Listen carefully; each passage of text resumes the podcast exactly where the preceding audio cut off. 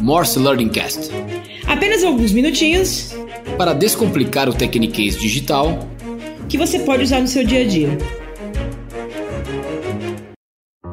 Olá, eu sou Paulo Planet, CEO da Tail. Após falar sobre DMP no episódio anterior, eu agora falarei sobre CDP. O motivo é que existem algumas missões que neste momento são parte do cotidiano de qualquer empresa e tenho certeza que vocês têm muito ouvido a respeito. Transformação digital, clientes omnichannel, machine learning e inteligência artificial. Isso vale para as empresas ainda em fase inicial ou sejam elas já uma grandes potências.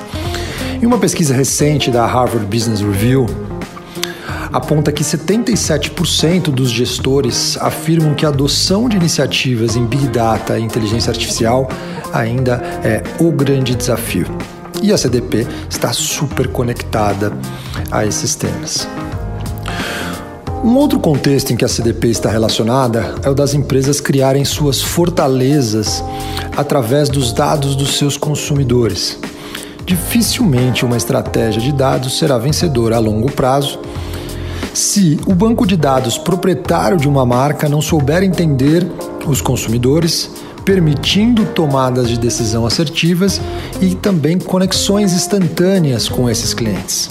O último contexto que eu gostaria de ressaltar que faz crescer rapidamente a adesão das CDPs é que as marcas, em geral, têm seus dados espalhados pela organização em diferentes silos de diversos sistemas legados e também em formatos diversos. A CDP, ou Customer Data Platform, portanto, se prontifica a ser a solução para uma visão única dos clientes o que vem sendo chamado no mercado de Golden Record ou de ID único.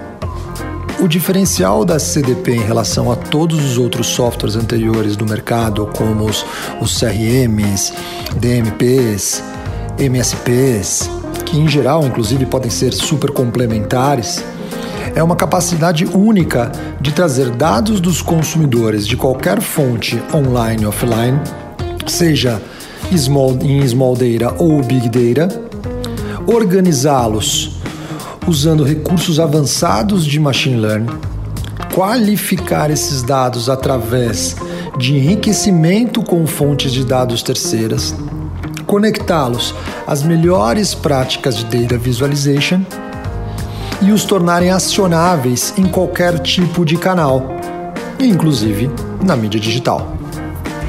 Obrigado por participar de mais uma edição do Morse Learning Cast. Maiores informações sobre o tema e o convidado do dia estão no descritivo deste podcast. Lembrando que, assim como qualquer outro idioma, a fluência no digital também está na prática do dia a dia.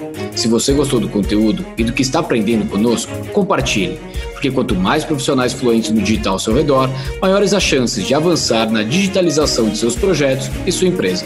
Obrigado e até o próximo Morse Learning Cast.